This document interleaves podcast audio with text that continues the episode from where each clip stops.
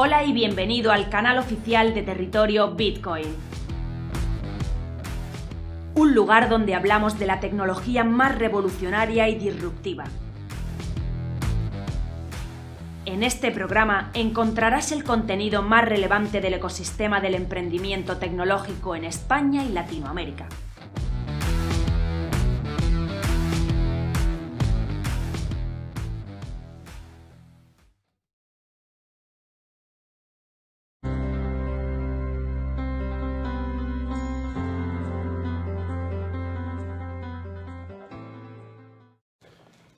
En medio de una contracción severa del PIB, la oferta de dinero monetaria, impulsada por las operaciones de los bancos centrales, el crédito y el gasto público, está creciendo al mayor ritmo de la historia moderna en Estados Unidos o Reino Unido y a tasas no vistas en más de una década en Europa.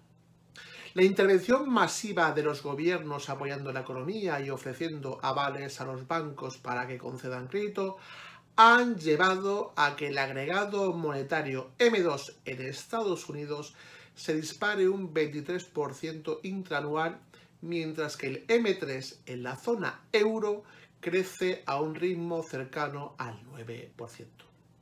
Esto, en tiempos pasados, habría generado unas expectativas de inflación muy elevadas, dada la correlación histórica entre el crecimiento de la oferta monetaria y la inflación.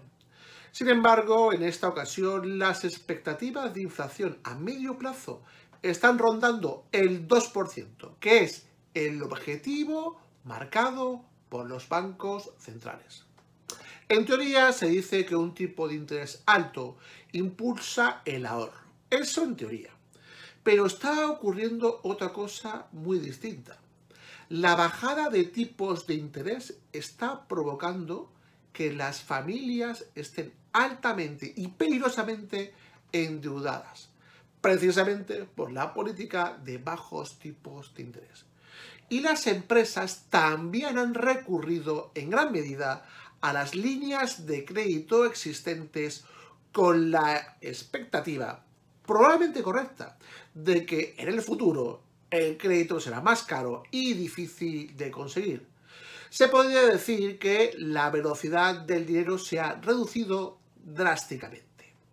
Pero, ¿qué es la velocidad de circulación del dinero? La velocidad del dinero es la frecuencia con la que el dinero disponible en una economía se gasta en bienes y servicios durante un periodo de tiempo. Es decir, cuántas veces cambia de manos ese dinero. Un ejemplo de velocidad de circulación del dinero sería el siguiente. Supongamos que en una economía solo hay disponible 1.000 euros. Estos 1.000 euros los obtiene un autónomo que decide pagar a un albañil por una obra 1.000 euros. El albañil, por su parte, con estos 1.000 euros, le paga 50 euros a un restaurante y 950 a su proveedor de materiales para la construcción. Como podemos ver, si bien solo hay 1.000 euros en la economía, los gastos realizados son de 2.000. 1.000 más 50 más 950. Luego, la velocidad de circulación del dinero es de 2 durante este periodo de tiempo analizado. 1.000 disponibles y 2.000 gastados. Según la teoría cuantitativa del dinero de Irving Fisher, se establece una relación entre la cantidad de dinero y las variables reales de la economía. Concretamente, la cantidad de dinero, M1, M2, M3 o M4, por la velocidad de circulación del dinero será igual al IPC por la renta nacional medida por el PIB real. Luego, la velocidad del dinero, ¿eh? si despejamos, ¿a qué sería igual? Al producto del IPC y la renta nacional medida por el PIB real. Todo ese producto dividido por la cantidad de dinero. Actualmente, si la velocidad de circulación del dinero va en picado es porque la actividad económica se está frenando. Las familias gastan menos y la inflación se congela porque está relacionada con la velocidad de circulación del dinero. Si la gente lo gasta, los precios no pueden subir. Lo que causa la inflación no es el dinero, sino la demanda de crédito que se canaliza hacia la compra de bienes y servicios.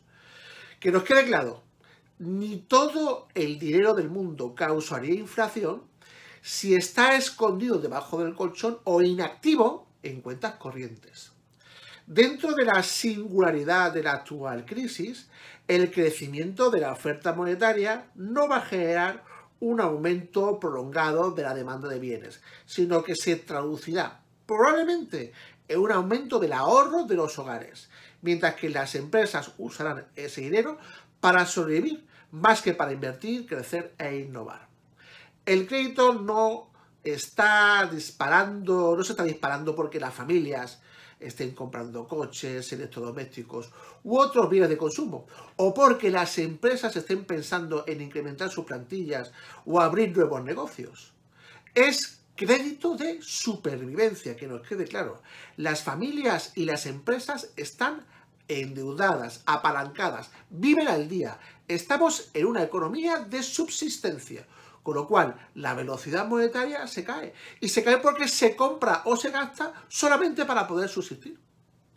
Los bancos centrales, que deberían ayudar a estas familias y a estas empresas endeudadas, han decidido que la economía está en los mercados financieros y que mientras Apple, Amazon, Microsoft, Google, Facebook y Tesla suban, pues la economía está robusta, está fuerte los bancos centrales se han desconectado de la realidad y han caído en su propia trampa de liquidez y de deuda, japonizando de paso la economía.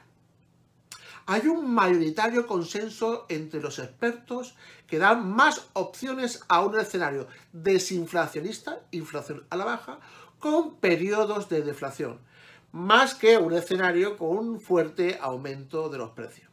Pero ojo, la Fed norteamericana aumentó la oferta monetaria en casi 3 billones a lo largo de 2020. Al mismo tiempo, el PIB fue de 600 mil millones menos que a principios de 2020. Como resultado, la velocidad ha disminuido drásticamente, la velocidad del dinero. Pero si los consumidores comienzan a gastar sus ahorros y el gasto sigue pidiendo prestado, el Estado sigue pidiendo prestado y gastando cantidades sin precedentes, la velocidad podría aumentar rápidamente, la velocidad del, dinero. Y entonces tendrá la Fed, ¿eh? la Reserva Federal Norteamericana, los medios para reducir el crecimiento de la oferta monetaria si aumenta esta velocidad del dinero?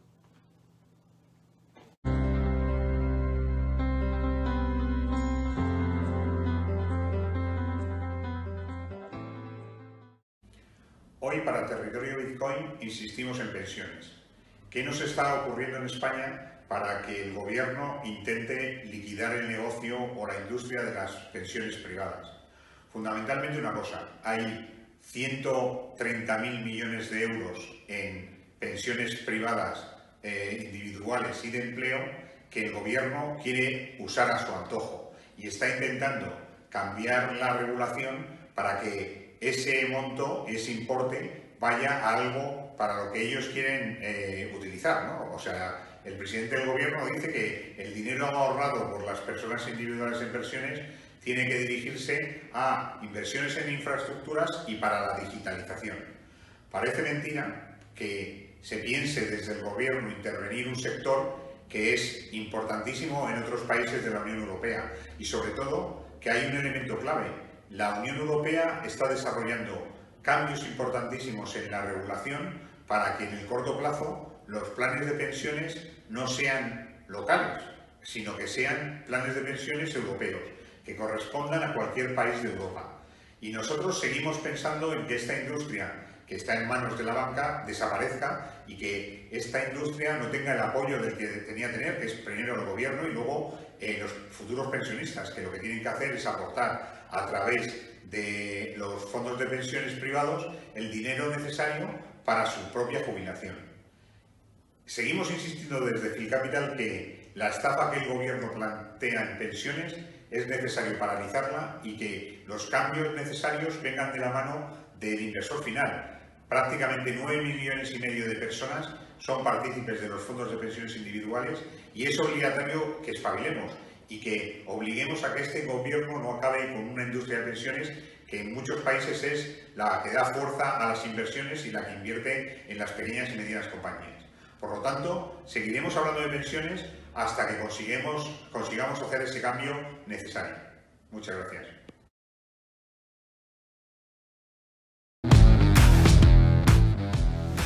Visítanos en territoriobitcoin.com.